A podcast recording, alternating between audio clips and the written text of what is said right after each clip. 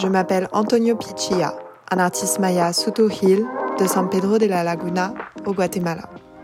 Mon travail artistique est lié au contexte culturel de mon village, à commencer par la langue, Soto Hill, en tant que canal collectif permettant de communiquer avec mon village, mes voisins et ma famille, la spiritualité et la cosmovision maya.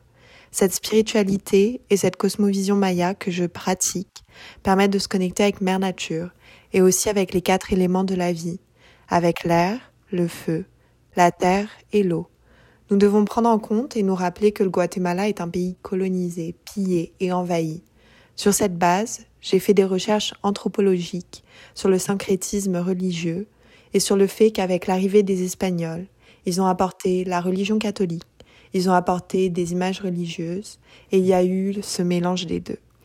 Dans mes recherches, j'ai trouvé dans certains villages des images catholiques vêtues des costumes de cérémonie de chaque village, et que lors de leur fête patronale, ces saints catholiques se font transporter et dansent au rythme de la musique du village, qui est le marimba. Le projet que je présente, Danser avec une pierre, se compose de deux vidéos. La première vidéo enregistre la danse des images catholiques au rythme de la musique du village. La deuxième vidéo, il y a l'enregistrement d'une action que j'ai faite, où j'ai cherché dans un espace un endroit où le maïs germe et où il est semé.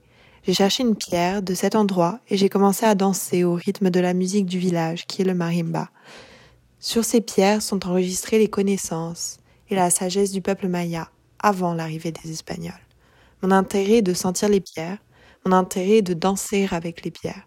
Ces actions montrent que malgré le colonialisme actuel, la vie est à célébrer, même si l'humanité connaît des problèmes environnementaux, politiques, économiques et sociaux, la vie doit continuer à être vécue, célébrée et fêtée.